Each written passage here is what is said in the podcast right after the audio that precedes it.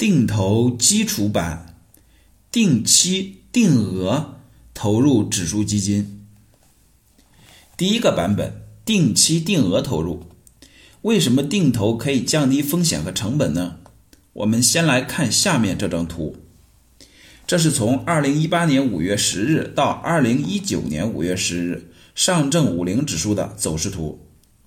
起始位置：二零一八年五月十日上证指数二千七百二十九点，终点位置：二零一九年的五月八日上证指数两千六百九十八点。假设在过去的一年内，你给自己列了一个定投计划，针对天弘上证五零指数基金，每个月的十号定投三千元。如果当天是节假日，就顺延定投。一年过去了，你觉得自己挣钱了吗？你心想，指数相比一年前都下跌了，还怎么挣钱呢？事实上，你不仅挣钱，而且还挣了不少钱。过去一年，你定投十二个月，扣除手续费，每个月定投两千九百九十七元，共定投三千三万五千九百六十四元，收益为三千六百二十二元。如果算上绝对的收益率，用收益除以本金，结果是百分之十点零七。但事实上，你有很大的一部分资金都是在后来逐渐的投入的。这部分钱的投入时间少于一年，按照时间价值来计算的话，真实的年化收益率是百分之十九点九三九。二零一八年 P to P 频繁暴雷，有些人把自己的积蓄都亏完了，房地产市场也处在冰冻的状态。相比之下，百分之十九点三九的收益率简直是一枝独秀。你肯定很疑惑，这到底是为什么呢？相比一年前，指数下跌了，为什么我还能挣不少钱呢？我们来揭开秘密：基金的市值等于基金的净值乘以份额。基金的净值相当于单价，与指数表现直接相关。当指数高时，净值就高。这就像买股票一样，基金的净值类似于股价的涨涨跌跌，基金的市值就相当于股票的总市值。在上面的例子中，第一次定投基金净值也就是单价为一点零五三二元，你买了两千八百三十三份。在一个月后，指数下跌，基金的净值下跌到一点零三七九，你买到了两千八百八十七份。又过了一个月，指数继续下跌，你买到了三千一百一十七份。在定投的一年中，大多数的时间指数都比。两千七百二十九低，只有少数的几个月份指数比初始的值要高。也就是说，熊市长，牛市短。但熊市并不完全是坏事，因为你可以你能买到更便宜的基金，获得更多的份额。到这里，你已经发现了定投的秘密。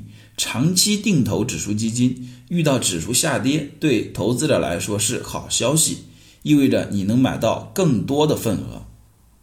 在这个案例中，指数一直下跌，然后又短暂反弹，到卖出基金时，指数回到了定投初期差不多的水平。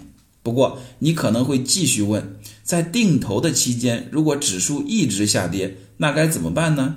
那样是不是就亏大了？这是一个特别好的问题。只有把这个问题搞清楚，我们才有信心开始做指数基金的定投。在一段时间内定投指数基金，然后卖出，可能出现以下的三种情况。第一种情况，卖出点比起始的买入点高。一般来说，这种情况是盈利的，而且时间越长，盈利越惊人。第二种，卖出点和起始的买入点基本持平。上述分析的案例就属于这种情况。这种情况也最反直觉。你可能以为没挣钱，实际上收益率还不错。第三种是卖出点比起始的买入点低很多，这种情况就很可能亏损了。那么，为了避免第三种情况的发生，我们应该怎么做呢？我先给出以下的结论，就是至少定投五年。股市短期走势无法预测，但是在长期内，股市会向它的基本面回归。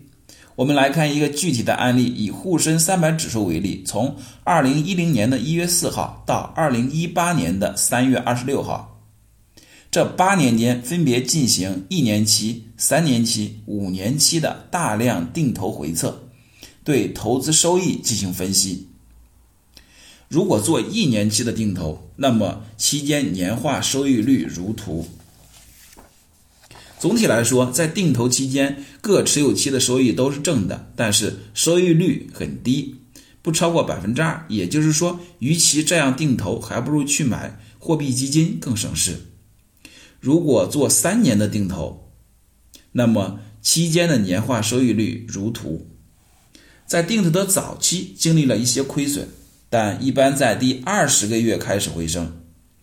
接着慢慢变高，最后接近了百分之七的水平。需要注意的是，以上计算为平均水平。实际上，大量的三年定投实验表明，三年期定投的最终年化收益率分布在负百分之二点九二到百分之二点四四和负百分之二点四四到七点八一百分之七点八一这两个区间段。最终获得正收益的概率是百分之六十七点零七，也就是说，有将近百分之三十三的可能性会亏钱。我们再来看五年期的定投，结果就很不一样了，其优势很明显。首先，五年期定投最终的年化收益率都是正数，不存在亏损这种情况。其次，最终年化收益率落在。百分之六点五四到百分之十四点六五的概率为百分之七十四点六四，年化收益率超过百分之十的概率是百分之四十九点九三。也就是说，你不仅不会亏钱，而且有一半的概率实现百分之十以上的年化收益率。这就是要长期定投的原因。定投时间短。不仅无法发挥削减成本的作用，而且还可能亏损。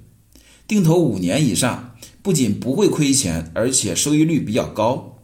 在定投基础版中，每个月固定投入一笔资金，长期持有五年以上，然后在市场情绪较高时，牛市牛市来临时卖出，就会带来不错的收益。